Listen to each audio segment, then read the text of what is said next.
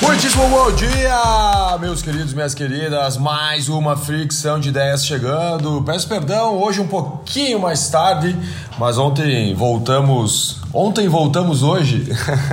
Chegamos depois da meia-noite, então precisei descansar meu tempo uh, para conseguir entregar o máximo hoje, né? Mas está sendo feito do coração. Aqui agora são 7 horas e 44 minutos. Eu comecei a análise de mercado, eram em torno de 6 e 20 por aí. Antes eu escrevi um e-mail de uma página assim maravilhoso. Então, se você puder ler o e-mail de hoje, eu acredito que vai fazer muito, muito sentido mesmo.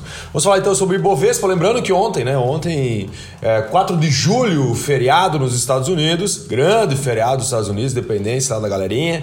Né? Então, não tivemos um mercado tão aquecido, tanto que no Brasil ultrapassamos um pouquinho mais de 11 bilhões uh, de reais em negociação. Geralmente a gente chega perto de 30, 25, 24, 28 e ontem apenas 11, né? Então o mercado inteiro ontem ele deu uma enxugadinha, né?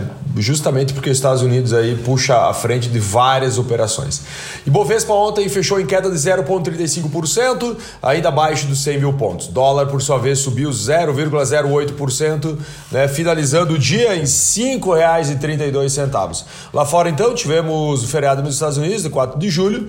E o Bitcoin, o Bitcoin ontem, eh, hoje estava recuando às 6 horas e 49 minutos da manhã, 2,9%, chegando a 19.648 uh, dólares.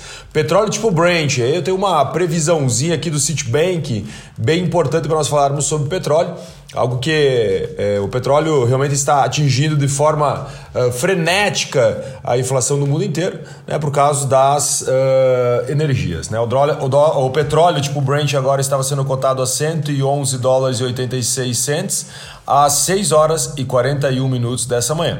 Ele estava caindo hoje 1,47%. E olha só, o Citibank está com uma previsão aqui bem maluca, né? Eu estava até tentando procurar se, tinha, se tínhamos mais algum analista defendendo a mesma tese. Ainda não encontrei, possivelmente eu faça com mais tempo hábil aí para a gente conversar amanhã. Então o petróleo bruto, né, segundo o Citibank, pode cair a 65 dólares o barril até o final desse ano. E para 2023, o próprio Citibank está prevendo aí em torno de 45 dólares o barril. Por quê? Tudo por causa da recessão né, mundial. A gente vai falar um pouquinho mais sobre algumas recessões aqui em alguns países, inclusive no próprio Estados Unidos, o que pode prejudicar de forma direta a demanda né, pela energia né, e, consequentemente, o impacto aí no petróleo.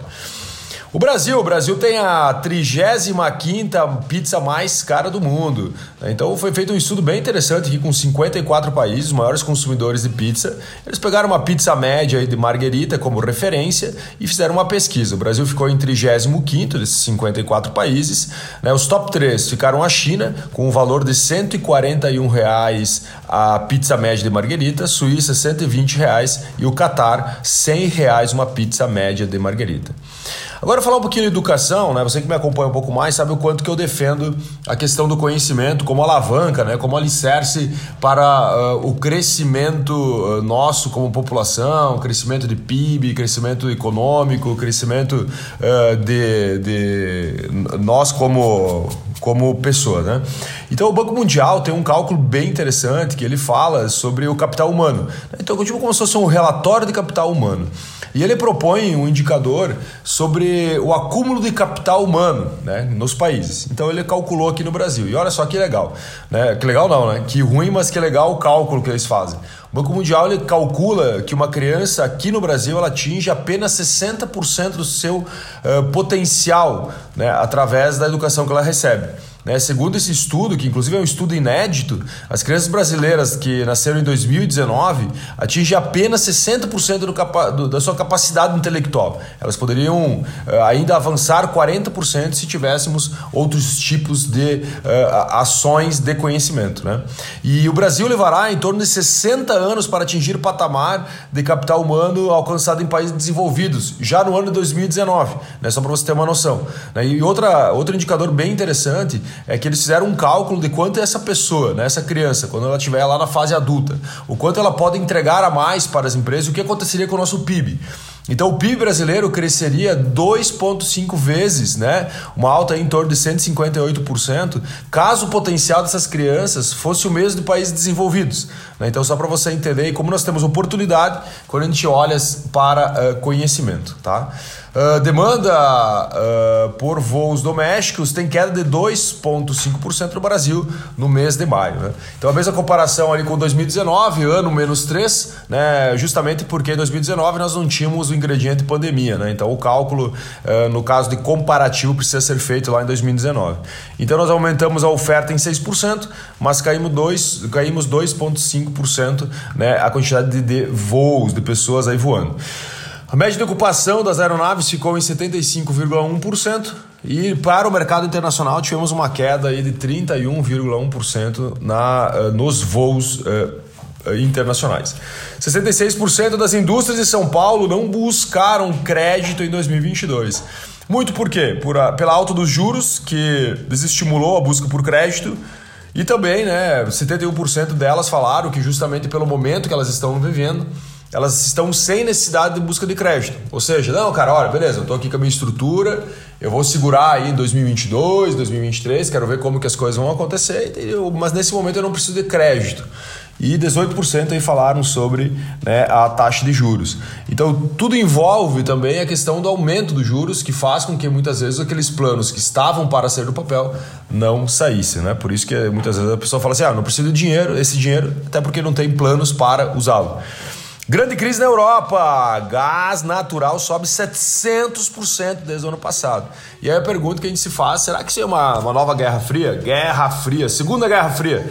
É, pode ser que sim. Eu acredito que essa guerra de narrativas ela está prejudicando muito o mundo. Né? A Alemanha, por exemplo, estava ontem observando uma reportagem é, feita pela CNN falando um pouquinho sobre os medos da Alemanha, né? o, medo da população, não só a população, mas também da própria Alemanha, o que faz que, que trave a economia, né? A economia vai travar. Porque, cara, se a, se a Rússia for lá fechar a torneira do gás, que ela já fechou um pouquinho, né? Um pocão, não um pouquinho.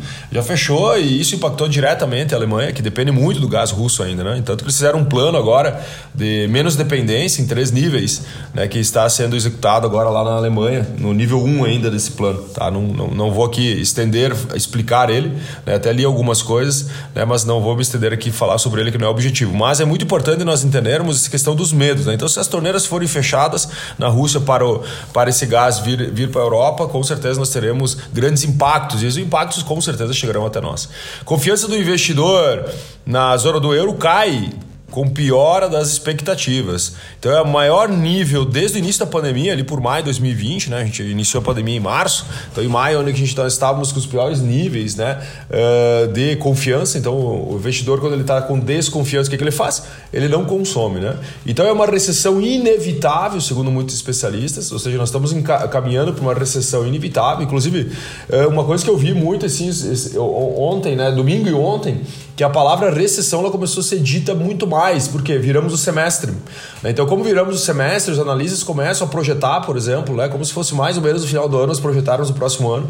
Então, é muito importante que a palavra recessão a gente deve ouvir muito nos próximos capítulos. O bloco de 19 países da Europa está muito preocupado, né? então, justamente porque a falta de confiança no investidor faz com que ele fique mais cauteloso aos investimentos, né? criando menos risco e tudo mais, e automaticamente desenvolvendo menos a economia.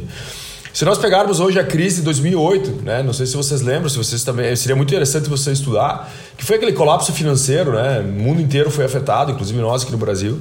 Uh, hoje nós estamos tendo um comparativo muito próximo ao que aconteceu em 2000, 2008 com o sistema financeiro, o que está acontecendo conosco aqui com as energias. Tá? Então, só para você ter uma noção aí do, do problema que nós estamos enfrentando.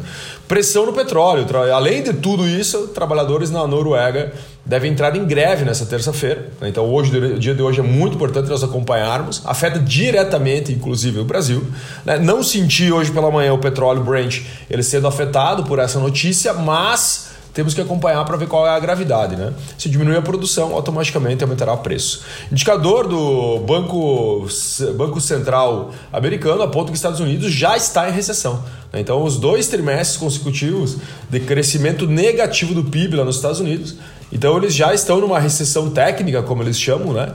e a contração, possivelmente nesse trimestre, que ainda não fechou, trimestre passado, eh, será de 2,1%. Se confirmando isso, os Estados Unidos terá dois, dois trimestres aí com uh, com recessão, né? É, ou seja, está dando lá um recuo no seu PIB. O PIB está crescendo negativo. Uh, vai dominar a Lua, sua China? Em China, os Estados Unidos, NASA, né? A NASA, propriamente dita, ela diz que a China quer dominar a Lua. Inclusive, cara, gerou um bafafá ontem, no dia de ontem.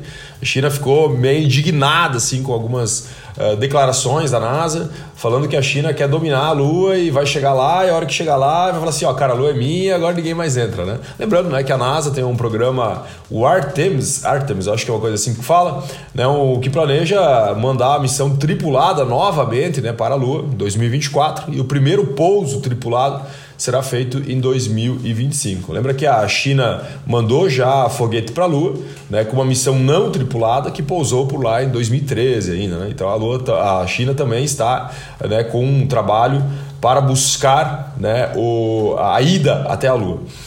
Número de pubs britânicos atinge menor patamar já registrado. É, impacto econômico, inflação aí máxima nos últimos 40 anos, na, na, na, atingiu diretamente os pubs britânicos, né? conforme o aumento principalmente de custos de energia, que é uma coisa que a gente falou ali, por exemplo, o gás natural, 700% de aumento, e também a escassez de mão de obra.